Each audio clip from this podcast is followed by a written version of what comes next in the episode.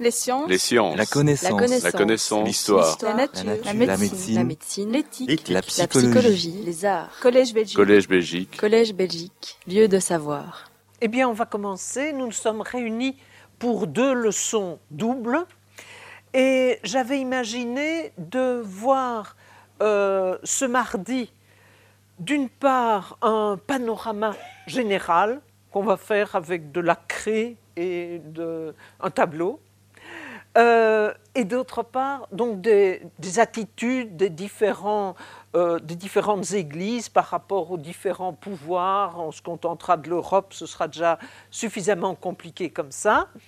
Et nous allons cette- ce mardi euh, travailler aussi sur trois encycliques, trois documents pontificaux de l'entre-deux-guerres qui sont, selon moi, des documents très politiques.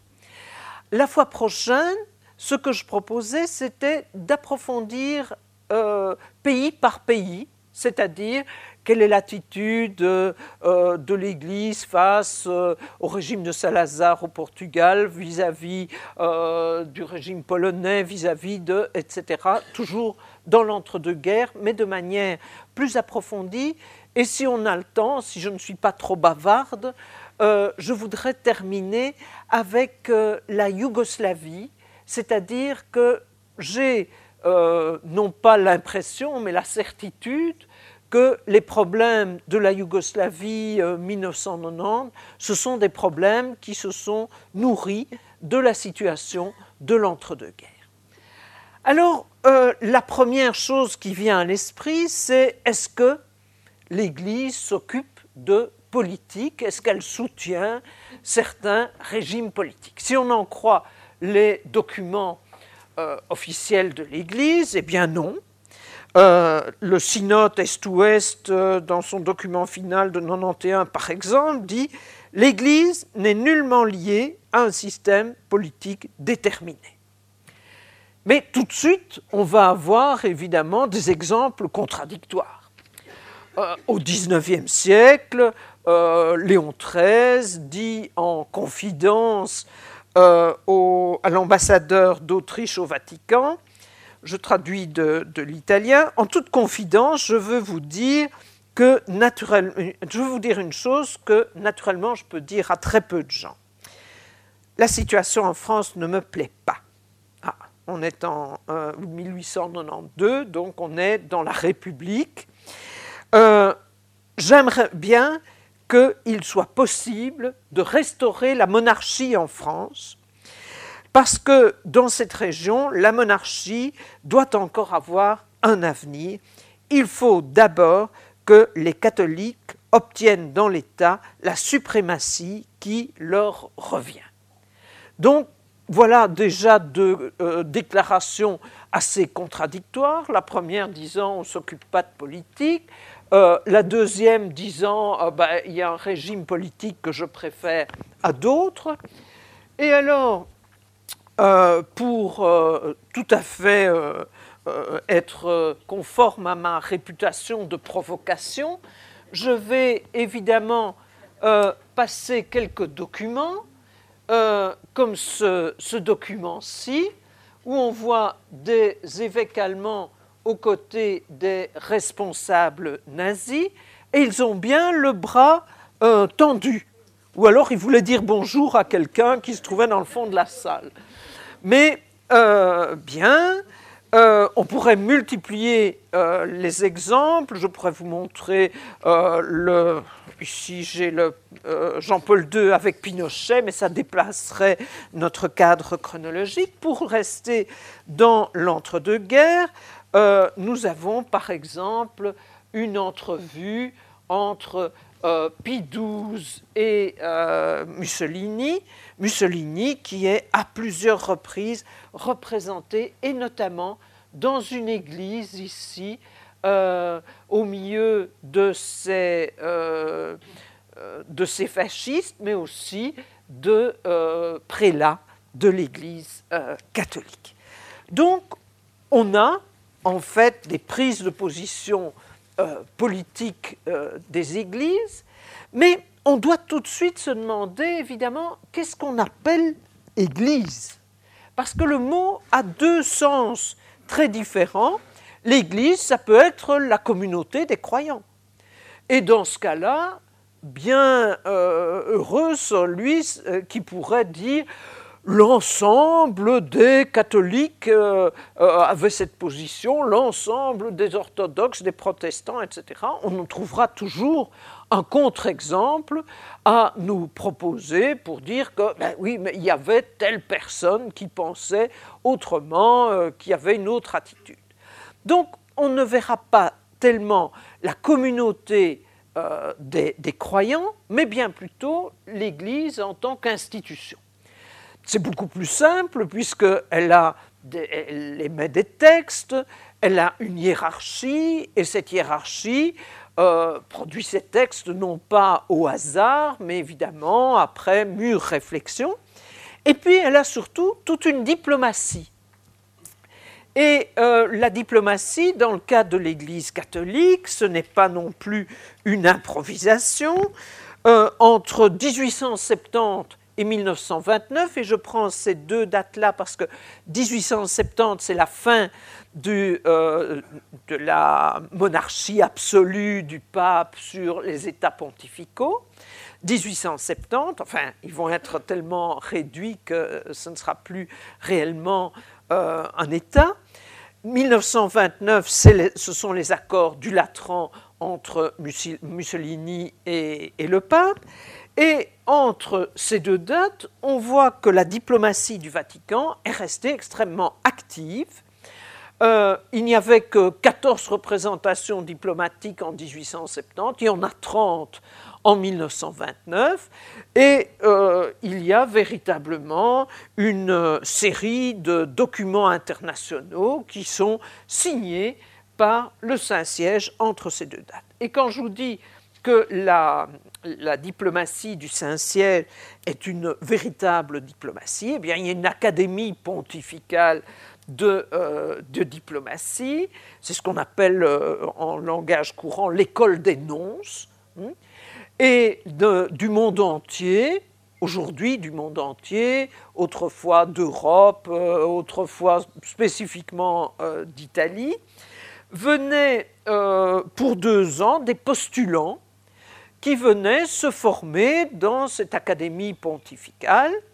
Et puis lorsqu'ils avaient euh, étudier, il devenait stagiaire dans des représentations diplomatiques. Tout ça euh, pourquoi j'insiste sur tout ça Pour dire que ce n'est pas une improvisation, ce n'est pas euh, une, action diplomatique dans un sens et puis dans un autre. Non, tout cela est formaté absolument.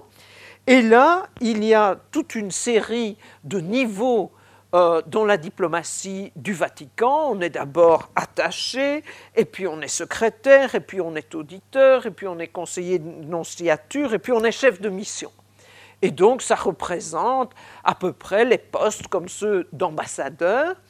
Et puis, comme ambassadeur, il y a, comme dans la diplomatie habituelle, des, des charges d'ambassadeur de première catégorie, de deuxième, de troisième, etc c'est plus prestigieux d'être envoyé à New York aux Nations Unies que d'être envoyé euh, à Tirana. Et donc, euh, euh, selon les, mérites et les grades, on monte dans cette hiérarchie. Il y a de temps en temps des exceptions, mais normalement, les noms suivent cette voie. Et les papes, très souvent aussi, on verra que par exemple Pie XII a été nonce auprès de l'Allemagne pendant le nazisme et probablement que ça a eu euh, une certaine influence sur son parcours. Dans les exceptions, il y a Jean 23 qui avait euh, qui n'avait pas fait un itinéraire prestigieux, mais qui avait été euh, nonce dans des petites nonciatures comme la Grèce, la Bulgarie, la Turquie, etc. Donc, quand on dit le point de vue du Vatican, c'est quelque chose de très officiel avec une, diplomatie, avec une hiérarchie qui est euh, très claire, alors que si on dit les catholiques, ah ben, euh, ça va être quelque chose d'extrêmement vague, bien entendu. Et donc, nous allons privilégier cet aspect institutionnel en prenant le Vatican, les catholiques, mais de temps en temps, nous allons devoir faire des parallèles avec ce qui se passe chez les orthodoxes ou chez les protestants, comment eux-mêmes réagissent au régime politique du, de l'entre-deux-guerres. Alors, pour organiser notre premier petit tour d'horizon, je crois qu'il est bon de faire trois catégories. Et dans la première catégorie, nous allons mettre les églises qui ont une alliance harmonieuse, peut-être pas parfaite, mais harmonieuse, avec le pouvoir politique. Dans la deuxième catégorie, nous allons mettre les pays qui connaissent des compromis et des tensions avec leurs églises. Et dans la troisième, euh, qu'est-ce que j'avais dit, compromis et tensions. Et dans la troisième catégorie, nous allons mettre les pays où il y a une franche hostilité entre les églises euh, que nous allons euh, décrire et le pouvoir politique, vraiment une opposition. Alors, commençons par voir ce où les choses vont assez bien entre le pouvoir politique et le pouvoir religieux, et commençons par nous servir nous-mêmes. Qu'est-ce qui se passe en Belgique? Eh bien, en Belgique, en 1830, le, le clergé a adhéré à la révolution belge de 1830. C'est une révolution qui voit s'allier libéraux et catholiques sur un programme commun euh, qui veut à la fois la liberté des cultes, demandée par les libéraux, la liberté de la presse, demandée par les libéraux, la liberté d'association, demandée par les libéraux, mais aussi la liberté d'enseignement, qui est demandée par les catholiques. Si vous avez peur de ne pas vous souvenir de ces quatre libertés, vous allez à la place des libertés, hein, face à, euh, à la colonne du Congrès, et vous avez là la rue des cultes, la rue de l'enseignement, la rue de la presse et la rue de l'association, qui nous rappellent euh, cette lutte commune de 1830. Euh, Donc, dans un premier temps, enthousiasme des catholiques pour ce nouveau régime, et ils sont débarrassés, je dirais, de la tutelle du roi protestant, ce qui, à l'époque, semble une libération pour les catholiques, du roi protestant hollandais. Et donc, ils ont, ils ont de l'enthousiasme pour ce nouveau régime, mais l'enthousiasme n'est pas partagé par Rome. À Rome, on condamne leur lien avec les libéraux en faisant remarquer que la Constitution est une Constitution athée, dit le pape. Alors pourquoi athée? Parce qu'elle ne parle pas de Dieu. Et donc il va y avoir deux encycliques contre les catholiques belges euh, qui condamnent leur union avec euh, les libéraux et qui les mettent dans une situation extrêmement euh, difficile, puisqu'ils sont bien sûr fidèles à Rome, mais ils ont aussi des responsabilités politiques. Alors, quelle va être l'évolution de ces rapports Église-État dans notre pays C'est qu'en fait, au fur et à mesure, les catholiques vont gagner un certain nombre d'avantages pour leur, euh, leur parti, disons, hein, qui n'existe pas encore comme parti, mais pour les catholiques. Je vous donne un petit exemple.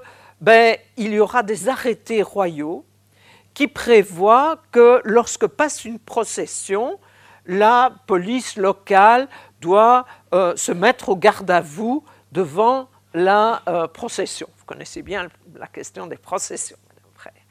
Bien, c'est un tout petit davantage si vous voulez, mais vous pouvez ajouter ça au fait que, en réalité, tout l'enseignement euh, primaire est aux mains des, catholiques. Vous pouvez ajouter à ça que les séminaristes sont exemptés de service militaire, etc., etc. Ce qui fait que, en fait, les catholiques sont très contents du régime dans lequel ils vivent. Et euh, lorsque on est dans, notre entre-deux-guerres, ils sont euh, très contents de leur situation. Ils ont été en monopole au pouvoir de 1884 à 1914. Donc pendant 30 ans, les libéraux n'ont pas du tout participé au pouvoir et ils en ont profité pour affermir leur euh, situation. Donc ils sont très contents de ce régime démocratique dans lequel ils vivent. Et lorsqu'il va y avoir des, tendances à l'intérieur du catholicisme pour faire imploser le parti, le cardinal va intervenir. C'est-à-dire qu'en 1937, il y a des élections avec d'un côté Van Zeeland qui représente le parti euh, catholique et qui est soutenu par les libéraux, les socialistes. De l'autre côté, il y a De Grelle, le rexisme, qui se dit aussi catholique, qui vient de la, du milieu catholique, de l'Université catholique de Louvain. Son sigle d'ailleurs, rexisme, c'est euh, le Christ roi, évidemment. Eh bien, Van Rouy, le cardinal, va intervenir dans ces élections contre De Grelle. Et tous les démocrates disent Ah, comme c'est bien, euh, il, a, il est intervenu contre le fascisant. En fait, c'est une tendance, je dirais, à maintenir l'unité des, euh, des, catholiques. Euh, c'est une, une, tendance à intervenir dans la vie politique qui n'est pas forcément quelque chose de très louable. On pourrait dire que c'est du césaropapisme. Alors qu'est-ce que c'est le césaropapisme? C'est le lien entre le pouvoir politique et le pouvoir euh, religieux. Césaropapisme qu'on peut faire remonter à quelque chose comme 314. Il y a les premiers chrétiens ne s'occupaient pas du tout euh, de politique, mais à partir de la conversion de Constantin, il y a un lien entre religion et politique. Et le Concile d'Arles en 314, qu'est-ce qu'il avait proclamé? Une chose très étonnante, surtout pour les premiers chrétiens qui étaient tout à fait pacifistes et antimilitaristes. Il proclame que sont excommuniés ceux qui refusent de faire leur service militaire pour l'empereur. Donc c'est un premier signe, je dirais, de lien entre le pouvoir politique et le pouvoir euh, religieux. Et quand le cardinal Van Rouy intervient, eh bien, c'est dans le même sens. Il intervient en politique parce qu'il est très satisfait du système qu'il y a dans notre pays. Alors rassurez-vous, je ne serai pas aussi bavarde pour les 17 pays que je veux envisager. Alors, un autre pays qui vit à peu près la même situation sont les Pays-Bas. Euh, aux Pays-Bas, une majorité protestante dans l'entre-deux-guerres. Elle s'est retournée par la suite. Aujourd'hui, pour autant que euh, les, Hollandais soient euh, religieux, la majorité est aujourd'hui catholique. Mais dans l'entre-deux-guerres, c'est une majorité protestante. Mais il y a une pilarisation forte de la société et ce système convient tout à fait bien à l'Église catholique elle-même. Et donc, on peut ajouter Pays-Bas ici dans euh, cette colonne, où il y a alliance entre euh, les deux pouvoirs. Alors, euh, il y a d'autres pays qu'on connaît moins bien. par exemple, la Hongrie. Alors, la Hongrie n'a pas attendu Orban pour avoir euh, quelques tendances euh, parfois un petit peu autoritaires. Et euh, la Hongrie a connu quelle histoire dans l'entre-deux-guerres? D'abord une révolution hein, avec Bella Kun, et puis une contre-révolution qui est très réactionnaire. C'est la révolution dans laquelle va s'inscrire Horthy. Alors aujourd'hui, euh, je ne sais plus s'il lui faut un H ou pas. Non. Oui, non. Je vais vérifier dans mes notes pour ne pas vous mettre euh, quelque chose de faux. Non, il ne faut pas. Voilà. Euh, Donc, dans le régime d'Orty, euh, l'État est soutenu dans sa euh, contre-révolution, ça n'a pas l'air très joli ce truc, hein, euh, est, soutenu par l'Église catholique. Et pourquoi ce régime est-il soutenu par l'Église catholique? Eh bien, c'est un mouvement anti-urbain, un mouvement donc rural, antisémite, un mouvement où euh, il y a une droite euh, contre-révolutionnaire et qui s'intitule le nationalisme chrétien. Alors, euh, nationalisme chrétien, en fait, c'est un euphémisme pour dire antisémite. Hein, parce qu'il va y avoir, ça va être un des premiers pays qui va mener une politique ah, ben là, je l'ai avec un H. Un H, tiens, vous avez, euh, je sais pas, là, on va le mettre entre parenthèses et on va vérifier. Euh, donc, euh, c'est le premier pays qui fait adopter des lois antisémites. dès 1920, après donc l'écrasement de la révolution de Bella il y a un numerus clausus dans les universités qui euh, fixe à 5% le pourcentage possible euh, d'étudiants juifs dans les universités. Et dans les années 30, les relations sexuelles entre chrétiens ou chrétiennes et juifs sont considérées euh, avec les chrétiens sont considérées comme des crimes contre la pureté de la race. Alors, nous n'allons pas épiloguer, mais aujourd'hui, Horthy, euh, qui a vécu jusqu'en 1957, il est euh, considéré par certains en Hongrie comme un grand héros. Euh, et il est honoré de statues, de rues, tout ce que vous voulez, dans la, la mouvance actuelle de retour vers ces régimes. Et donc, en Hongrie, il y a euh, une, une, cohabitation harmonieuse entre ce régime euh, nationaliste et l'Église euh, catholique. Alors, dans un autre pays, la situation est un peu plus compliquée, c'est la Yougoslavie. Alors, nous, nous, allons peut-être la fois prochaine développer ça de manière plus approfondie. Mais en Yougoslavie, donc tout ceci, ce sont des catholiques, hmm? catholiques, catholiques, catholiques. En Yougoslavie, et il faut bien parler de Yougoslavie parce que le pays est né après la Première Guerre mondiale. En Yougoslavie, eh bien, il y en a qui sont très contents et il y en a qui sont en opposition. Alors, ceux qui sont très contents, ce sont les orthodoxes. Pourquoi? Eh bien, la Yougoslavie euh, s'est unie autour d'un roi.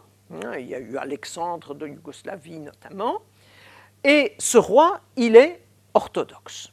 Et donc, en principe, toutes les religions sont sur le même pied, mais disons, pour employer une expression commune, il y en a certaines qui sont un peu plus égales que d'autres. Et donc, ce sont les fêtes orthodoxes qui sont les fêtes de, euh, officielles, l'anniversaire du roi qui est une fête officielle, le calendrier euh, orthodoxe qui est euh, le calendrier officiel, etc. Et les orthodoxes sont très contents de ce système qui leur a permis d'avoir une situation plus favorable que ce qu'ils avaient avant. Parce qu'avant, c'était l'Empire austro-hongrois et dans l'Empire austro-hongrois, qui était majoritaire C'était les catholiques. Et eux étaient une minorité. Dans la Yougoslavie, c'est l'inverse. Et eux sont donc privilégiés et très contents du système qui euh, les voit euh, faire, je dirais, euh, la pluie et le beau temps. Ils ont une position dominante. Le patriarche, c'est le plus haut fonctionnaire de l'État.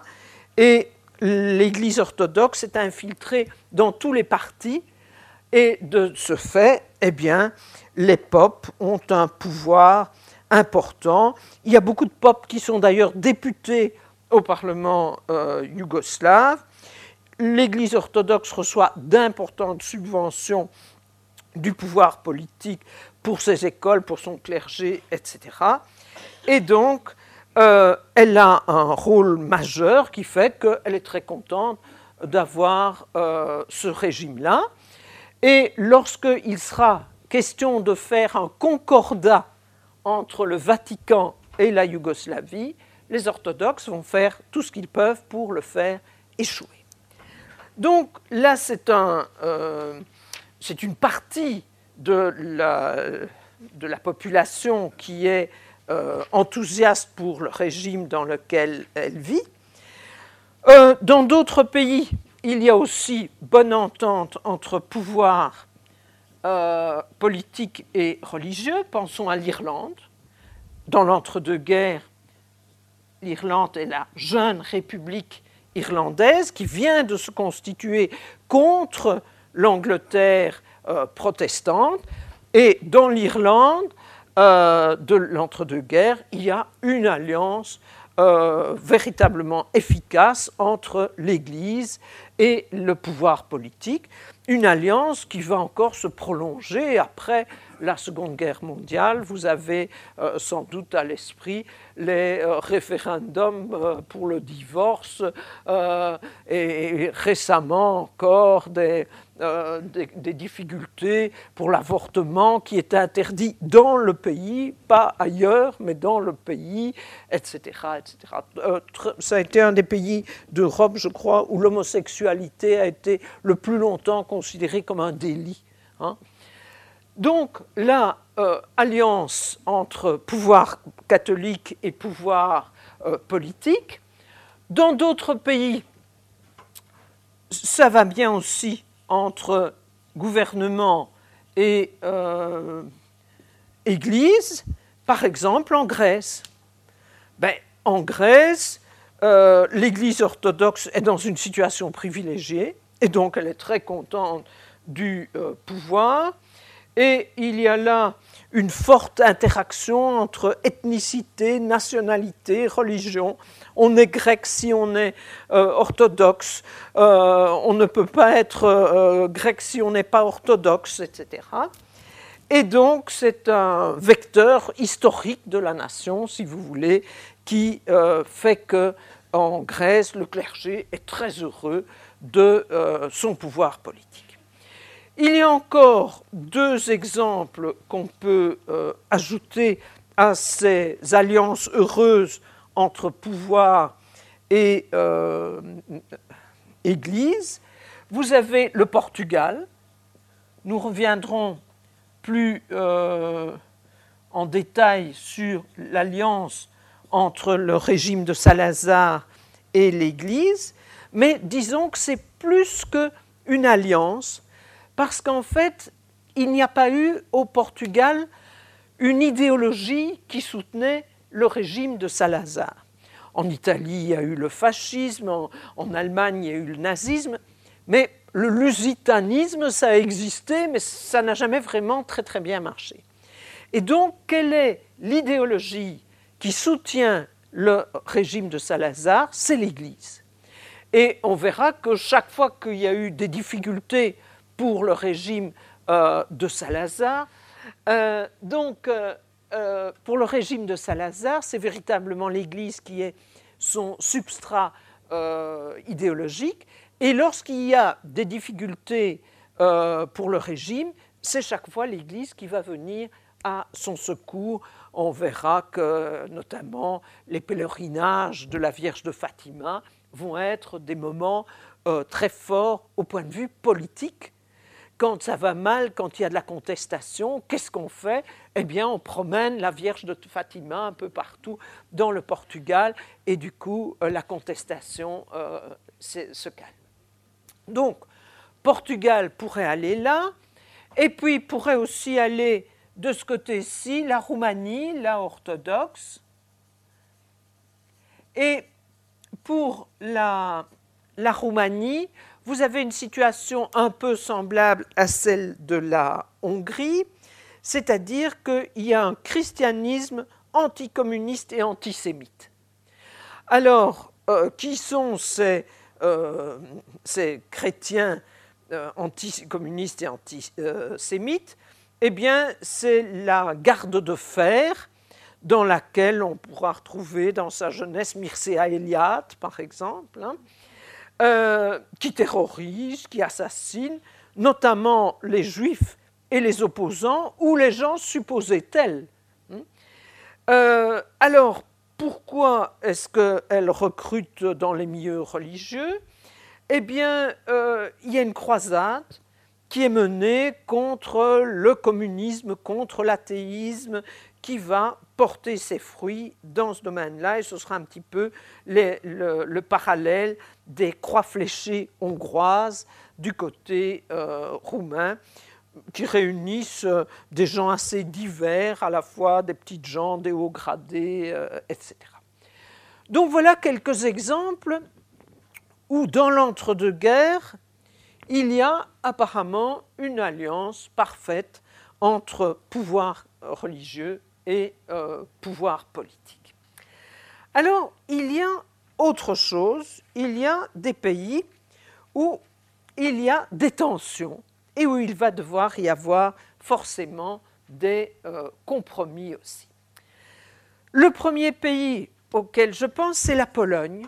Et pour nous, ça peut sembler euh, bizarre, parce que nous avons l'image de l'après-guerre. Après la guerre, la Pologne est quasi monolithique euh, catholique, mais ce n'est pas le cas avant la guerre. Avant la guerre, les catholiques en Pologne sont 64%. Bon, vous me direz, c'est une majorité, mais ce n'est pas euh, le monopole. Qu'est-ce qu'il y a d'autre? Eh bien, il y a des communautés juives importantes, mais il y a aussi des orthodoxes et il y a aussi des protestants. Parce que la Pologne est, euh, est placée différemment et donc, elle a à la fois euh, des gens qu'aujourd'hui on dirait euh, biélorusses, euh, et à la, fois des minorités allemandes qui sont importantes. pensez à Stettin et ces régions-là. Donc, les Polonais catholiques trouvent qu'on n'en fait pas assez pour eux parce qu'ils sont quand même la majorité. Alors, ils vont s'entendre relativement bien avec euh, le pouvoir en place, mais euh, il, y aura quand même des, tensions, des tensions avec ces orthodoxes, des tensions avec ces protestants, et euh, il, y a notamment une volonté des catholiques de limiter le droit des minorités, ce que ne fait pas assez à son goût le, régime en place. Euh, pourtant, un régime qui, un peu comme euh, la Hongrie de Horthy, euh, est un régime antisémite, anticommuniste. pensons que la Pologne de l'entre-deux-guerres, c'est le colonel Beck, le maréchal Pilsudski. En général, ce n'est pas trop bon signe pour la démocratie quand c'est un maréchal ou un, un général qui euh, ont le pouvoir. Donc là, tension et, compromis. Tension et compromis aussi en Italie. Alors, nous allons tout à l'heure nous pencher en, détail sur un document pontifical à ce sujet. Mais quelle est la situation de l'Italie dans l'entre-deux-guerres? Eh bien, en 1870, euh, le 20 septembre 1870, l'armée italienne a euh, euh, battu les troupes du Vatican et a instauré Rome capitale. Jusque-là, l'Italie a eu Turin, Florence comme capitale, et là, il s'installe à Rome comme capitale. Ça veut dire qu'en 1870, l'ennemi numéro un du Vatican, c'est l'Italie et qu'il euh, y a des, tensions extrêmes. Petit exemple, il est interdit à un chef d'État d'aller voir le pape s'il a déjà été voir le, euh, le roi d'Italie.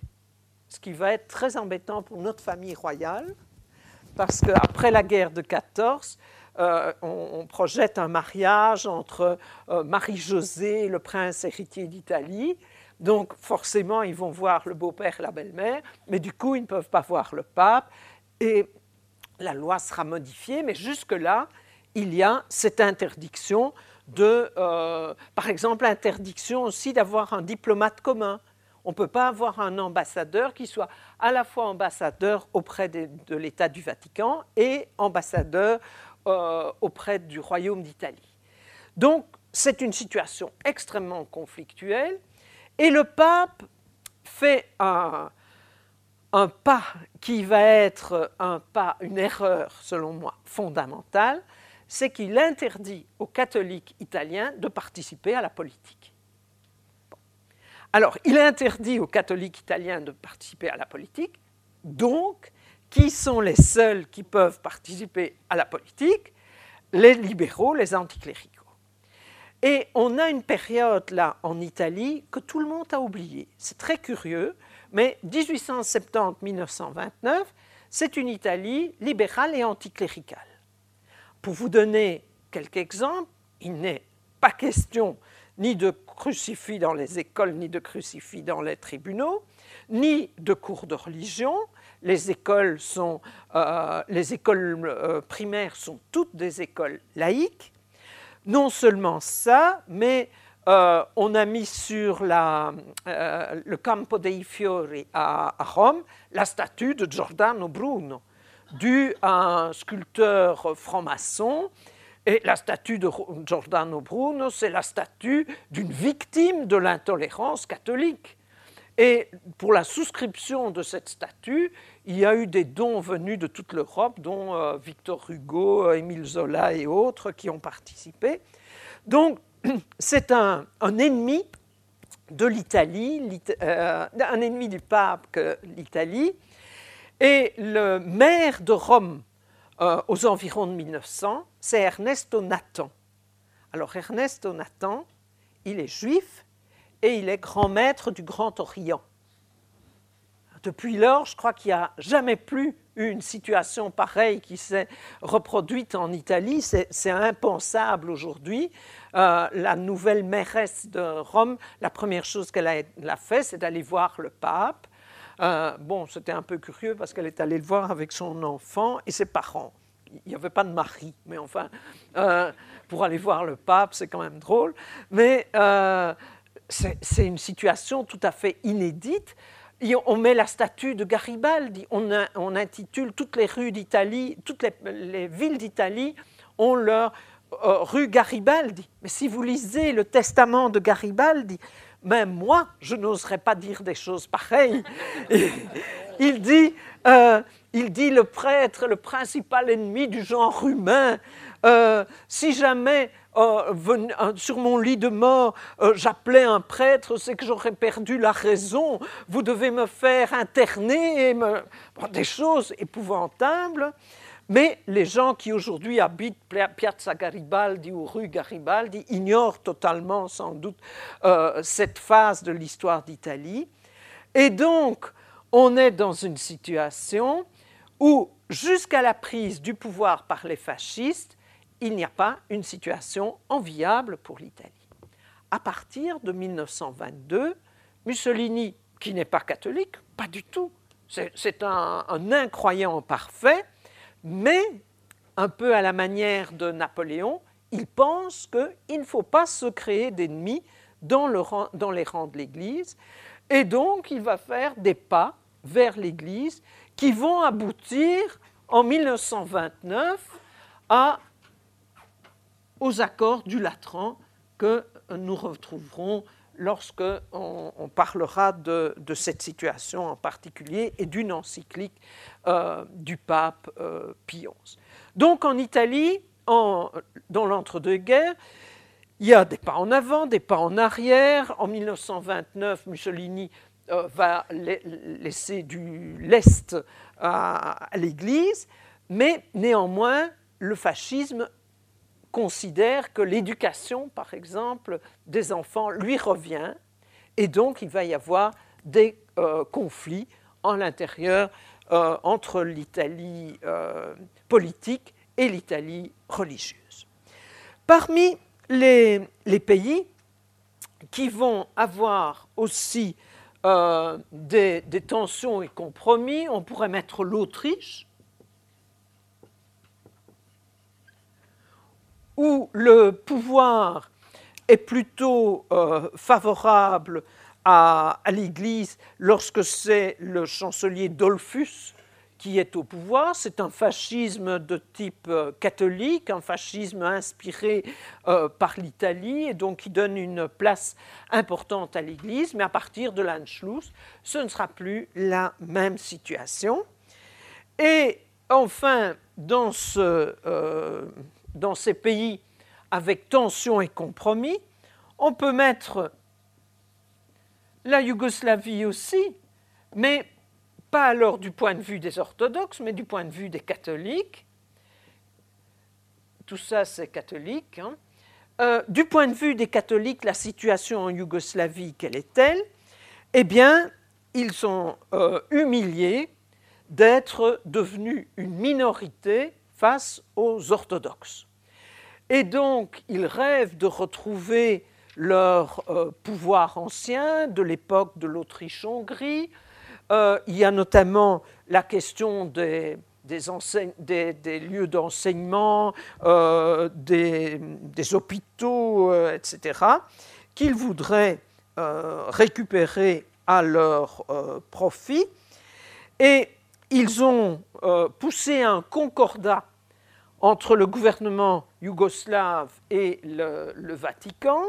Ce concordat euh, doit négocier sur un certain nombre de questions qui sont très sensibles et qui seront encore sensibles dans la Yougoslavie de la fin du XXe euh, siècle, notamment l'usage de l'alphabet. Hein. bon, jusqu'il y a peu, on considérait que le serbo-croate, c'était une langue avec la particularité que le serbe était écrit en caractère cyrillique et que le croate était écrit en caractère latin. Eh bien, ces questions doivent intervenir euh, dans le concordat en matière de langue, d'alphabet, les domaines de l'Église, euh, que faut-il en faire? Est-ce qu'on peut euh, faire une réforme agraire, etc. Et la question qui est une question importante à l'époque, est-ce qu'on peut faire du prosélytisme catholique en Yougoslavie? Parce que la majorité étant euh, orthodoxe, elle ne voit pas d'un bon œil cette euh, possibilité.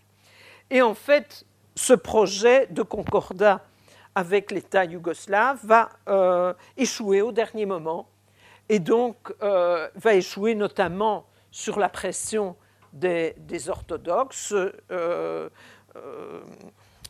il n'y aura pas de. Euh, ce projet n'aboutira pas. Et je dirais que ces tensions qui sont là dans l'entre-deux-guerres entre catholiques et orthodoxes, en gros, c'est quand même croates et serbes, eh bien, elles vont éclater au grand jour pendant la Seconde Guerre mondiale, puis elles vont être apaisées pendant euh, la période de Tito, et puis elles vont ressurgir certainement à partir des euh, années 90. Alors, euh, l'Allemagne doit évidemment apparaître ici aussi. Alors, dans un premier temps, en Allemagne, les euh, autorités religieuses n'ont pas euh, fait d'obstacle à la, montée euh, du nazisme. C'est en 1933 que le concordat est signé entre le Vatican et l'Allemagne nazie. C'est le premier document officiel que l'Allemagne nazie signe et ça lui donne une certaine honorabilité, évidemment. Et dans un premier temps, les évêques ont donné comme euh, consigne de ne pas faire obstacle au nouveau régime, euh, d'être loyaux envers le régime, et ils obtiennent, ils, obtiennent, ils obtiennent pour cela des satisfactions, notamment pour les nominations euh, dans le clergé, notamment euh, pour ce qui est de leurs écoles confessionnelles, de leurs subventions, etc. Mais là aussi, nous reviendrons euh, là-dessus, il va y avoir un certain nombre de conflits, de tensions entre l'Église catholique allemande et le, le, régime nazi, notamment comme en Italie pour le, euh, je dirais, le contrôle de la jeunesse. L'Église pense qu'elle elle a le droit et le devoir de s'occuper de la jeunesse, mais les deux régimes nazis ou fascistes pensent aussi qu'ils ont le droit et le devoir de s'occuper de la jeunesse, et donc ce sera surtout sur cette question qu'il y aura euh, des conflits. Alors aujourd'hui, on met beaucoup en évidence euh, trois ou quatre résistants euh, catholiques d'Allemagne. Ils ont été un petit peu plus nombreux que trois ou quatre, mais pas tellement plus. Euh, c'est-à-dire, c'est toujours Monseigneur von Galen. On verra qu'est-ce qu'il a dit réellement et vous serez sciés. Euh, la rose blanche, bon, elles sont gentilles et innocents, c'est sûr. et l'un ou l'autre en plus, mais c'est vraiment une minorité absolue. Et ce n'est pas mieux du côté protestant. Là aussi, on mettra en valeur quelques euh, résistants, mais cette résistance a été véritablement extrêmement euh, minoritaire. Alors vous me direz, qu'est-ce qui reste comme opposition? Eh bien, euh, les véritables situations de franche opposition entre les Églises et l'État, ce sont des lieux où le pouvoir politique est considéré à, raison ou à tort comme étant un pouvoir laïque et athée. C'est-à-dire que ce sera le cas de la France. La France de l'entre-deux-guerres, c'est encore largement la, France radicale socialiste, la France anticléricale, qui a euh, fait les lois de 1905, qui, euh, qui a chassé un certain nombre d'ordres religieux, etc.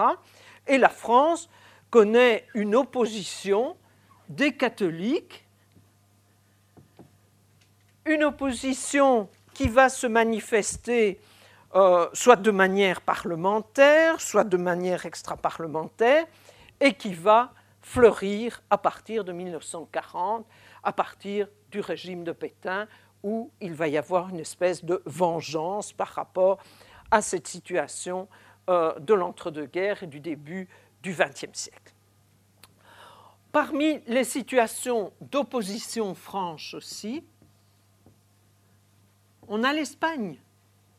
Ah, l'Espagne pas de n'importe quand, mais l'Espagne de 1931 jusqu'à 1939, c'est-à-dire l'Espagne de la République. L'Espagne était une monarchie jusqu'en 1931, il y a des élections, il y a la République par surprise. Hein, euh, il n'y avait pas de sondage d'opinion à l'époque, mais les sondages d'opinion nous réservent des surprises aussi. Donc en 1931, il y a la République par surprise, le roi s'en va, et il va y avoir des mouvements franchement anticléricaux euh, il ne faut pas nier qu'il y a eu euh, des massacres de religieuses, des massacres de prêtres, etc. Alors, certains vous diront, oui, mais pourquoi? Parce qu'ils étaient liés euh, historiquement aux, dominants de l'époque, c'est-à-dire surtout aux très grands propriétaires terriens qui exploitait depuis euh, des siècles une main-d'œuvre euh, d'ouvriers agricoles. Et il y a donc là une revanche lors de la République et encore plus spécifiquement lors de la guerre civile en 1936. Et évidemment, massivement, les catholiques euh, vont soutenir la rébellion de Franco contre la République. Les prêtres qui ne soutiennent pas la euh, rébellion de Franco existe, mais ils sont extrêmement marginalisés, extrêmement rares.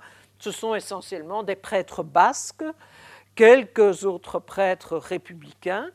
Et pour la petite histoire, ils ont voulu venir faire une tournée en Belgique pour expliquer qu'on pouvait être prêtre et ne pas être franquiste. Et en fait, monseigneur Van Rouy les fait arrêter et expulser euh, du pays parce que euh, ça ne correspond pas à la, politique de l'Église qui soutient Franco depuis le début euh, de la rébellion. Et puis, alors là, le démon des démons, l'URSS évidemment.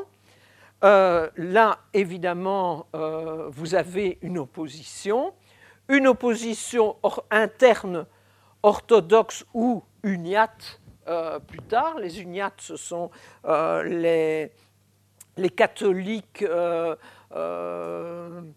notamment du sud, donc de, l'Ukraine, etc. Donc vous avez une opposition interne de ce côté-là, mais vous avez aussi une, une opposition externe, d'une part aux réfugiés euh, russes qui se retrouvent dans la diaspora est dû aussi à euh, des euh, mouvements, notamment catholiques, qui soutiennent la contre-révolution, parce qu'il y a bien eu une guerre civile et une contre-révolution contre la, révolution russe et l'URSS. Donc voilà pour ce panorama. Avec cela, on doit euh, arriver à comprendre les trois textes que, dont je voudrais euh, vous parler aujourd'hui, qui sont trois encycliques qui ont été émises dans l'entre-deux-guerres par le même pape qui est Pie XI.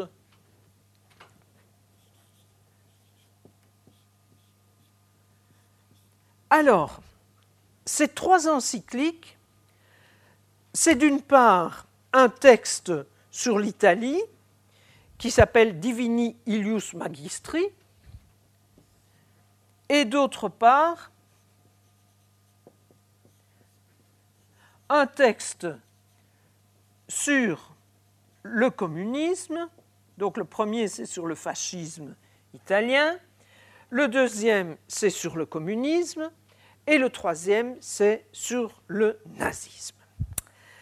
Alors, le premier texte est de 1931, donc deux ans après euh, ces accords du Latran. Et le texte commence par se féliciter de tout ce que Mussolini a fait pour l'Église. Pas oublier ce préambule. Euh, reconnaît, je cite, l'importance de tout ce qui a été fait en ces années au bénéfice et à l'avantage de la religion et exprime pour cela sa vive et sincère reconnaissance. Donc, on ne peut absolument pas mettre ceci dans opposition.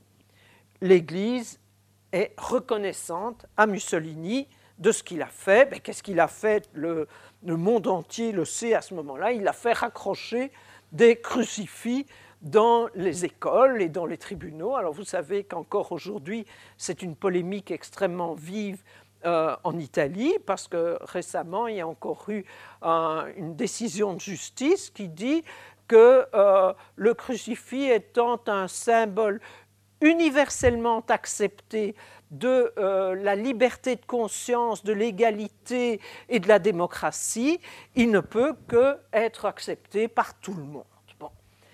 Euh, là, vous avez euh, donc Mussolini qui a donné un certain nombre d'avantages à l'Église et elle lui en est reconnaissante, mais la suite du texte va être moins favorable à cette alliance avec Mussolini parce que qu'est-ce qu'on lui reproche?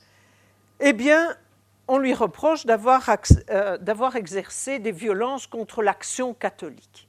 Alors l'action catholique, c'était euh, aussi bien des associations paroissiales, euh, des, jeunes filles qui se regroupaient autour d'un culte à, l'une ou l'autre sainte, etc. Et en fait, Mussolini a suspendu l'action catholique en considérant qu'elle a un caractère politique. Alors, toute l'argumentation de Pion, ça va être de dire c'est pas politique. Oui, on a des étendards. Oui, on fait des réunions. Euh, oui, euh, on a euh, un, certain nombre de, comment je dirais, d'insignes. Mais par nature, par essence, nous ne sommes pas politiques. Et il précise que c'est même euh, interdit de, participer à des partis si on est dans l'action catholique. Et son argumentation est assez étonnante parce qu'il dit Mussolini nous accuse d'être un foyer d'agitation antifasciste.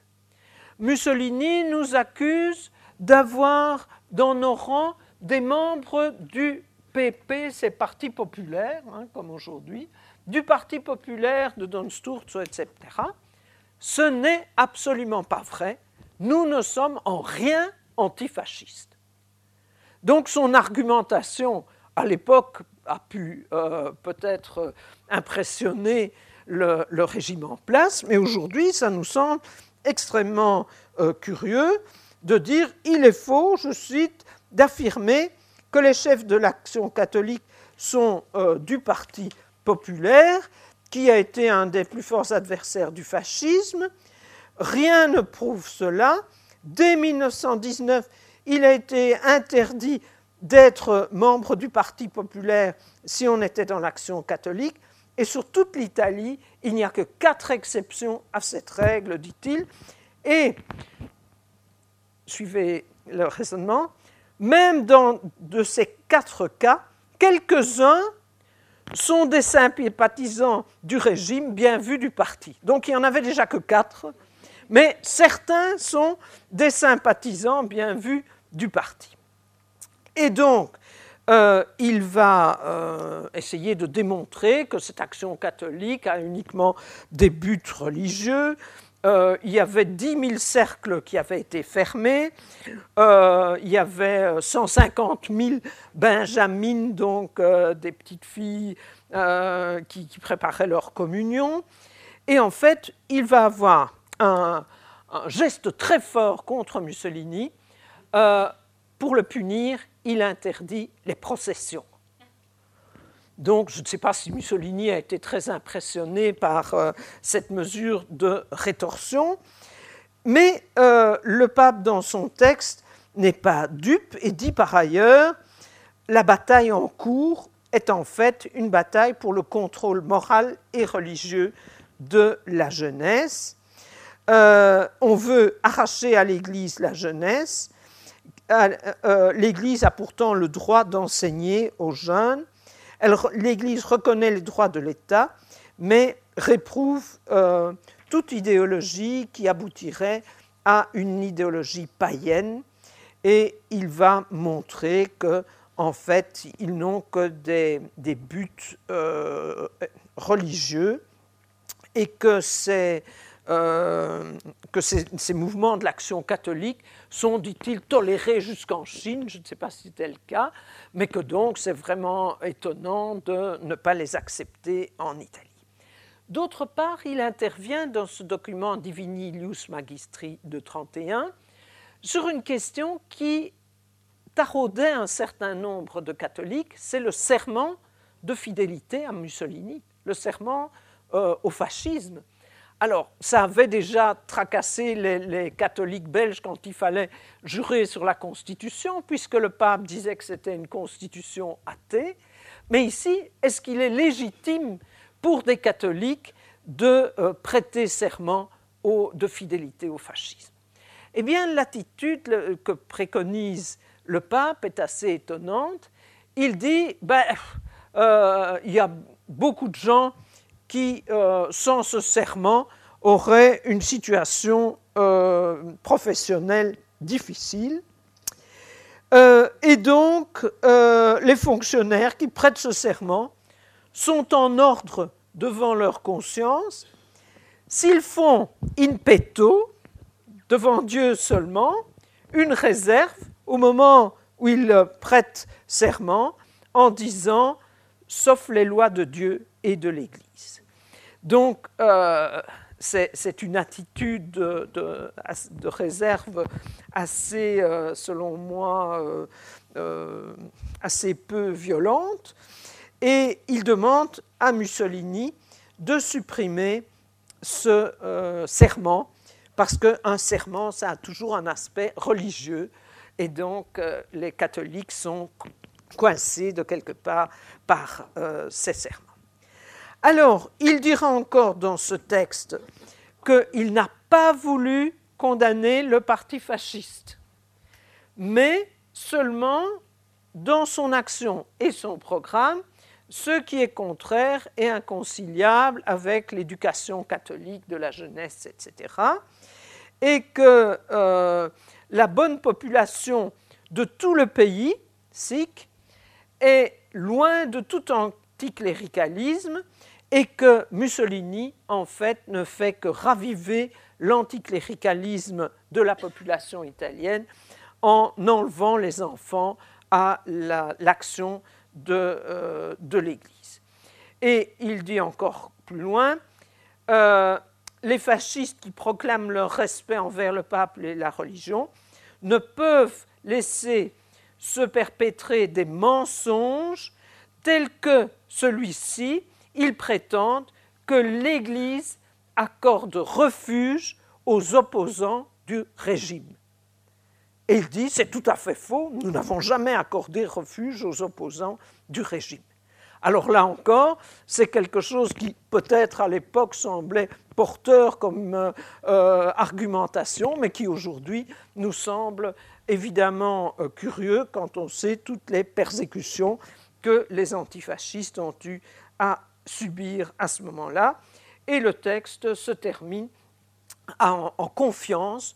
Le pape affirme qu'il est confiant en l'avenir, le monde catholique le soutient et est pris, et euh, il y aura sûrement une solution à trouver avec le euh, régime en place. Donc voilà ce texte de 1931. Voilà pourquoi j'ai mis ça dans tension et compromis. Oui, certes, il y a des tensions à propos euh, de l'éducation de la jeunesse, de l'action catholique, mais on les a résolues, je dirais, de manière assez euh, favorable. Alors, le deuxième texte, c'est un texte de 1937 Oui, ici, c'était intéressant de voir que c'est en 31, c'est juste après les euh, accords du Latran. Un texte de 1937 qui s'appelle Divini Redemptori Promissio. Vous savez que les, euh, encycliques euh, sont toujours nommées par les premiers mots de la lettre. Je suppose qu'on réfléchit beaucoup à ces mots. Divini Redemptoris Promissio. Et ce texte est un texte euh, qui concerne le communisme. Et là, on va voir qu'il n'y a pas de quartier possible, il n'y a pas de euh, possible aménagement.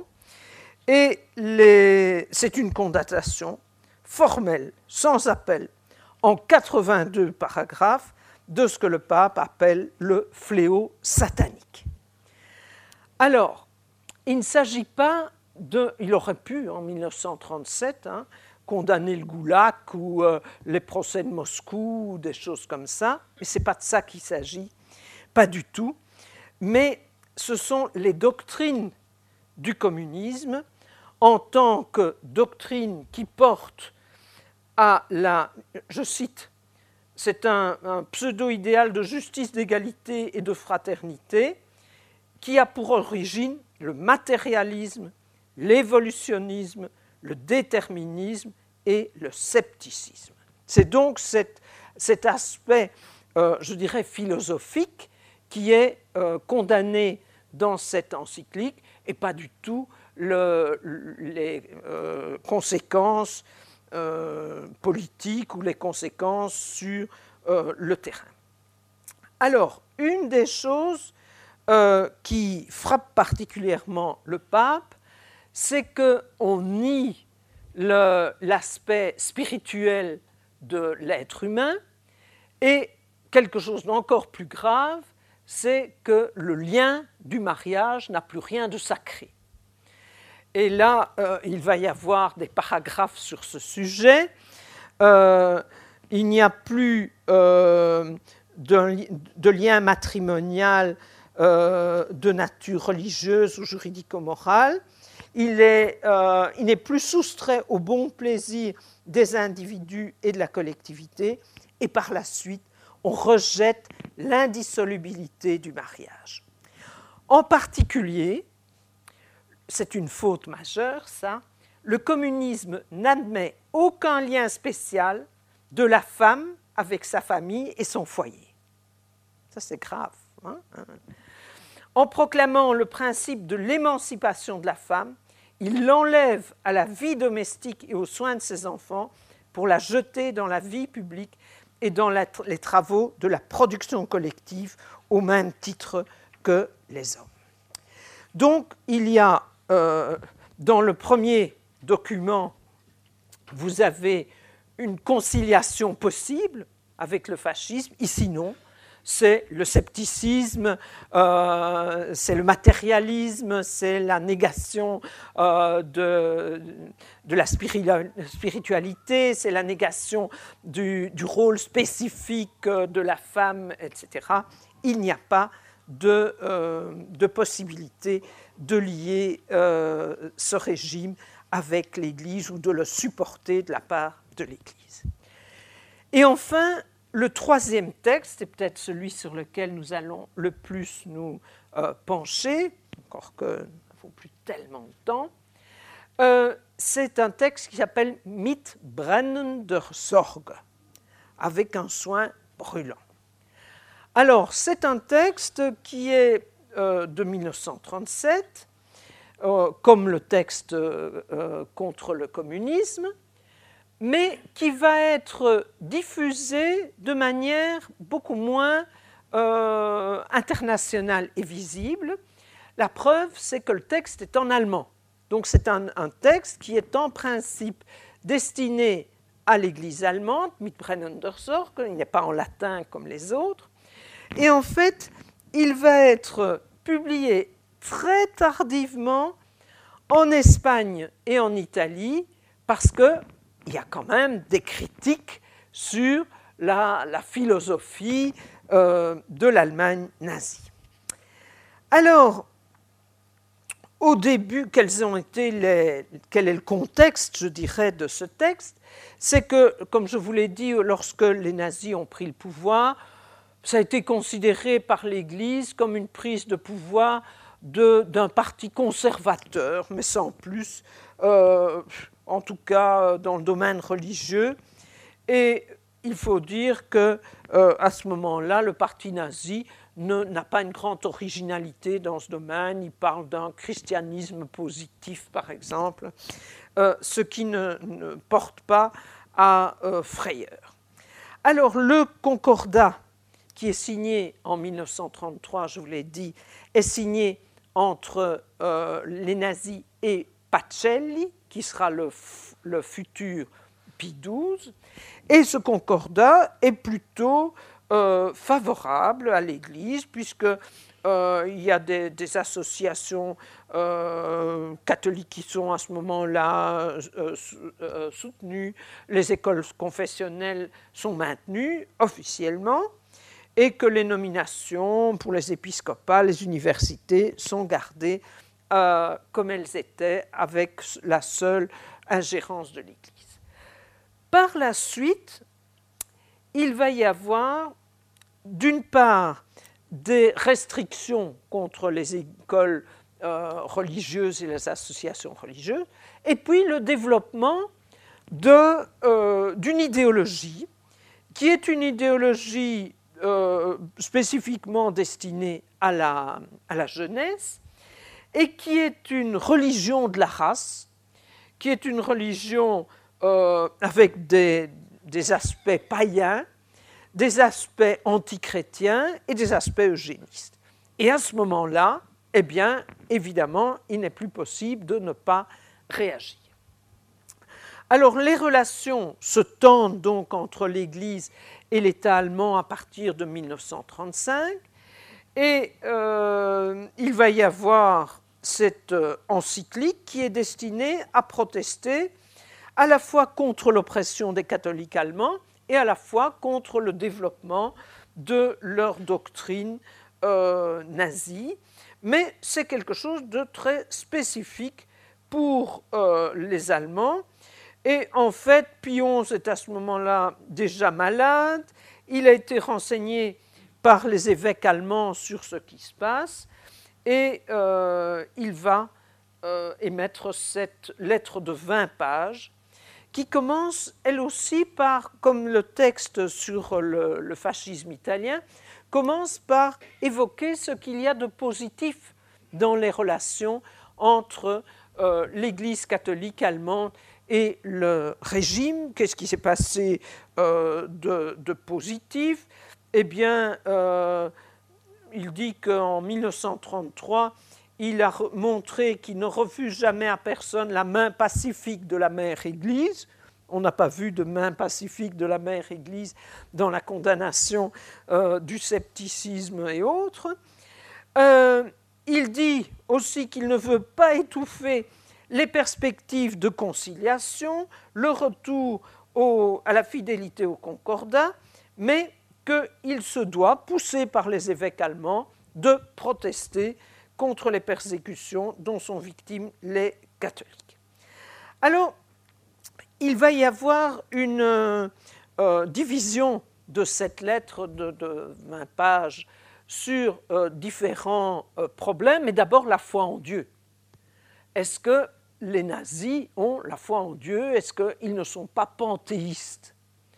Et donc, euh, c'est une partie assez, euh, je dirais, théologique de condamnation euh, de, ce, de ce panthéisme, et de ce panthéisme qui se base sur une religion pré-chrétienne.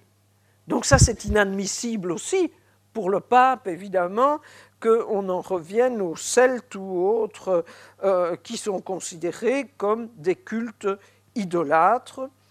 Et il rappelle évidemment qu'il ne faut, euh, pas parler d'un Dieu national, d'une religion nationale, mais que le seul Dieu est un Dieu euh, qui est universel pour euh, tous les chrétiens.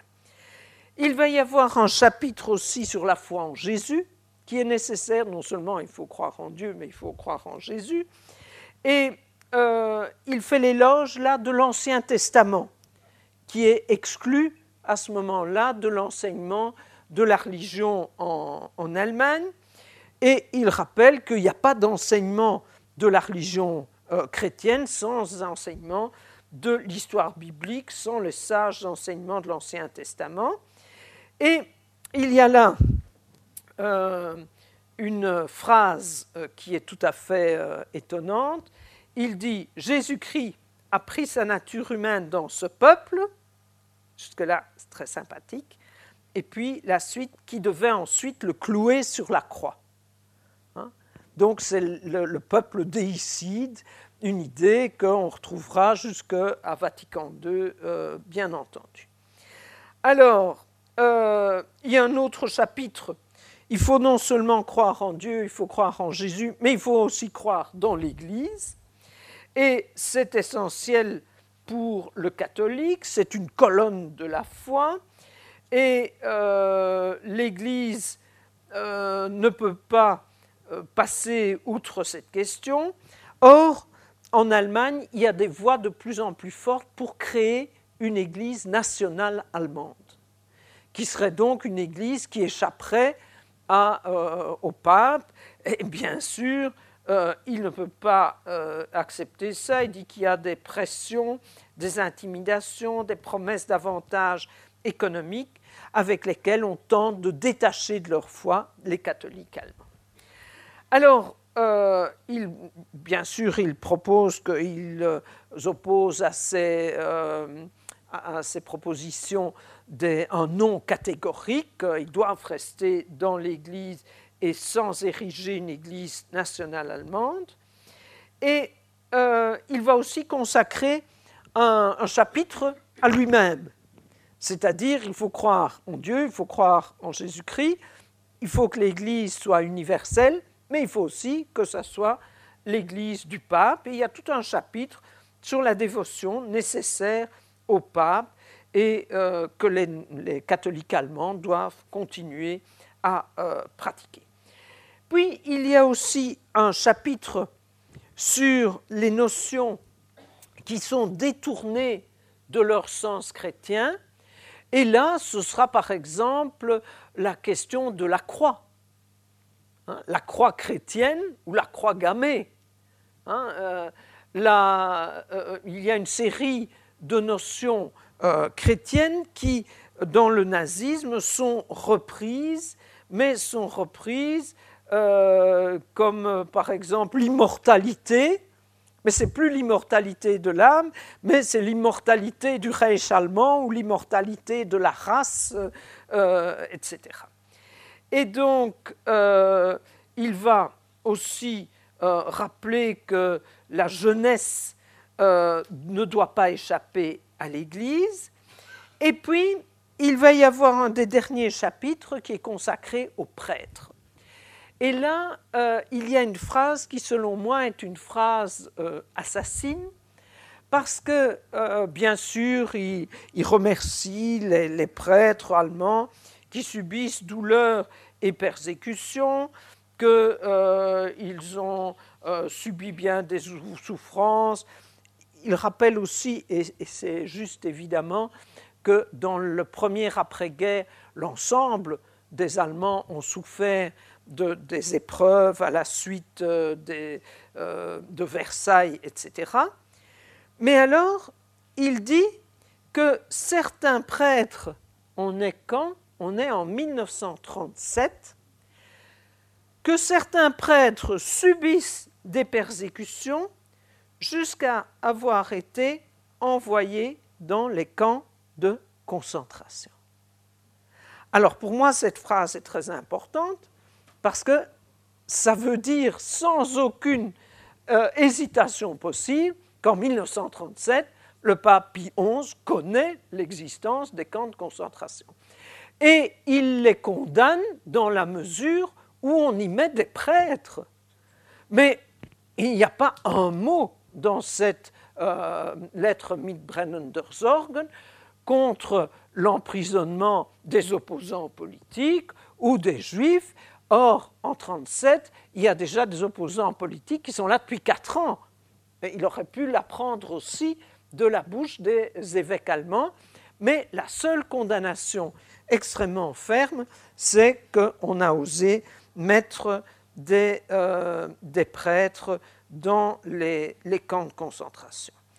Et donc, euh, en conclusion, je dirais que euh, dans cette euh, lettre Mitbrennen der Sorge, le pape condamne le régime nazi dans la mesure où il lèse les intérêts de l'Église et de la religion, mais qu'il ne condamne absolument pas les euh, violences qui sont faites euh, contre les adversaires, les juifs. Il n'y a aucun appel à la désobéissance civile. Euh, Hitler n'a jamais été excommunié, évidemment. Et finalement, après ces protestations qui ont un côté assez platonique, eh bien, l'Église catholique allemande va s'incliner devant la suppression de ces organisations. Il n'y aura pas de véritable euh, euh, contestation. Et lorsque euh, Edith Stein lui demande de publier une encyclique contre l'antisémitisme, il lui refusera cette demande. Il lui refusera même l'audience qu'elle demandait. Et vous savez qu'elle a été déportée à Auschwitz, où elle est décédée. Et euh, après avoir été gazée, elle sera canonisée par Jean-Paul II, ce qui est tout de même une, euh, une satisfaction posthume dont elle se serait sans doute euh, bien passée. Alors, il y a des, des bruits qui circulent sur la fin de Pie XI. Des bruits qui circulent parce que il est mort mais euh, il était déjà malade depuis longtemps, mais euh, il est mort à la veille d'une grande réunion euh, qu'il avait commandée sur la question du fascisme et notamment alors qu'il y avait en préparation une encyclique qui était une encyclique de condamnation de l'antisémitisme. Alors, cette encyclique, elle n'a jamais été euh, publiée. Enfin, on connaît les textes aujourd'hui, euh, les textes de base, notamment il y avait un jésuite américain qui avait écrit pas mal de parties de cette euh, encyclique. Mais alors, les, les bruits ont circulé que naturellement on l'avait assassiné. Et pourquoi Et surtout? Parce que son médecin, c'est le docteur Petacci. Et le docteur Petacci n'est rien d'autre que le beau-père entre guillemets, de Mussolini, puisque Clara Petacci est celle qui partage les dernières années euh, de Mussolini et qui mourra avec lui, etc. Donc les, euh, les, suppositions ont été euh, bon train dans ce domaine, mais on n'a pas la moindre assurance à ce sujet. Et immédiatement après la mort de, de ce sera Pie XII qui deviendra pape, donc l'ancien nonce en Allemagne, et qui, pour le moins, a des sensibilités qui le rapprochent euh, du régime allemand, plus que, évidemment, des euh, régimes comme la France, l'Espagne ou euh, l'URSS. Alors, on va peut-être s'arrêter là pour aujourd'hui. La fois prochaine, ce que nous ferons, c'est donc euh, approfondir quelle est la situation entre Église et État dans une série euh, de ces pays, peut-être voir aussi euh, en Yougoslavie comment la situation a évolué. Mais maintenant, c'est à vous la parole si vous voulez intervenir, contester, j'en serai ravi. Les sciences. La connaissance. La connaissance. L'histoire. La, nature. La médecine. L'éthique. La, psychologie. Les arts. Collège Belgique. Collège Belgique. Collège Belgique. Lieu de savoir.